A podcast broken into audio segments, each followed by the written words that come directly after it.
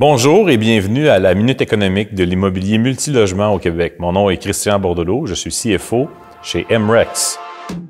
Aujourd'hui, la Minute économique, on va parler, euh, euh, dans le fond, des taux d'intérêt. Euh, donc, il y a beaucoup de gens qui me disent, Christian, qu'est-ce qui se passe avec les taux?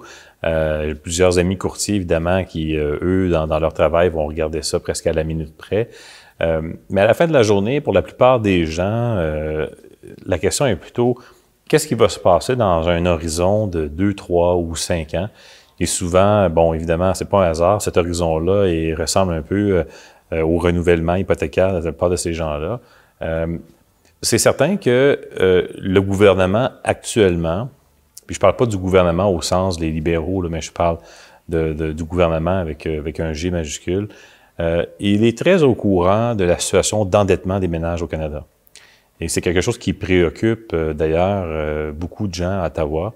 Et euh, considérant cet endettement-là qui est très, très élevé, et certains diront, ce sont de bonnes dettes. bon, il y aura toutes sortes de débats que les gens peuvent avoir à ce niveau-là.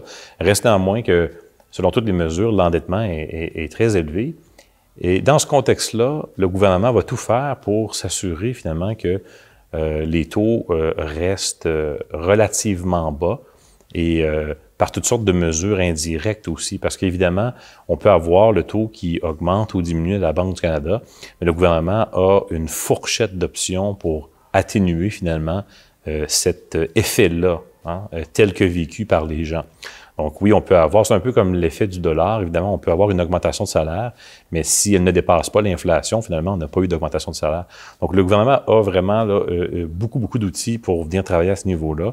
Et c'est certain que tant et aussi longtemps que la dette des ménages va rester historiquement élevée, euh, je pense qu'on peut euh, être rassuré que les taux d'intérêt vont être sous contrôle pour encore une très, très bonne période. Merci.